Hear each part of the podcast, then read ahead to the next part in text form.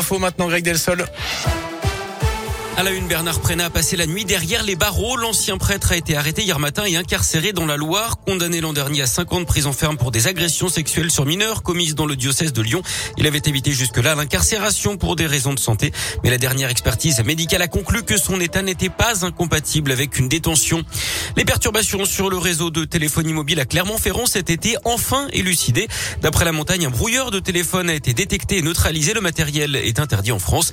Il avait créé de grosses difficultés sur les les réseaux 4G, Wi-Fi et GPS à Clermont et dans les communes alentours. Finalement, les policiers de la brigade de recherche et d'intervention, la BRI, sont intervenus dans un quartier de la ville. Absent au moment des faits, son propriétaire a expliqué avoir utilisé ce boîtier pour empêcher ses voisins de se connecter sur son réseau Wi-Fi. Les suites du drame du son en forêt dans la Loire, une automobiliste de 48 ans décédée mardi soir dans une collision avec une autre voiture conduite par un garçon de 18 ans. D'après les premiers éléments relayés dans le progrès, le jeune homme originaire d'Apina qui roulait sans permis, il avait pris la fuite avec sa passagère avant de se il aurait également reconnu être consommateur de stupéfiants. Des analyses toxicologiques ont été réalisées sur lui. Et puis celui qui avait percuté la fontaine du village de Maringue dans le Puy-de-Dôme dimanche soir avait lui bu de l'alcool avant de prendre le volant. 1,17 grammes par litre de sang. Quatre personnes avaient été blessées, dont deux grièvement. Mieux protéger les animaux, c'est l'objectif d'une loi qui doit être adoptée définitivement aujourd'hui au Sénat. Le texte prévoit notamment d'interdire les animaux sauvages dans les cirques, pareil pour les dauphins et autres cétacés dans les parcs aquatiques. Il sera également interdit de vendre des animaux de compagnie sur Internet, sauf pour les éleveurs professionnels. Terminer aussi les ventes de chiens et chats aux animaleries qui pourront seulement présenter les animaux abandonnés et recueillis par des associations.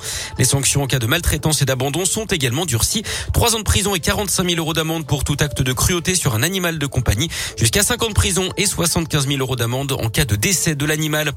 C'était l'événement hier soir, le Beaujolais nouveau, pas de mise en perce à Lyon à cause du Covid cette année, mais on a quand même célébré la tradition, notamment à Beaujeu, la capitale historique du Beaujolais. Ce millésime est un millésime de combat, assurent les vignerons, après une année compliquée par les conditions météo qui ont rendu la récolte beaucoup moins importante et les vendanges beaucoup plus tardives.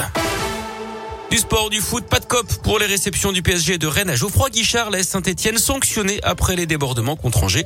À retenir également l'interdiction de déplacement des supporters des Verts pour un match encore, ce sera à 3 dimanche. Un huis clos total a également été prononcé, mais il a été, déjà été purgé face à Clermont-Ferrand. Coup de tonnerre à Lyon, Juninho serait sur le départ. Le directeur sportif de l'OL l'a dit hier. J'espère euh, bien finir la saison et à la fin, normalement, c'est terminé, a expliqué le Brésilien. Il parle d'usure mentale et n'exclut pas d'entamer une carrière dans entraîneur. Et puis un mot de basket avec la Gielbourg qui est passé tout près de l'exploit hier soir en Eurocoupe. Les Bressons qui ont longtemps tenu tête à Valence avant de s'incliner de justesse face aux Espagnols. Score final 98 à 95.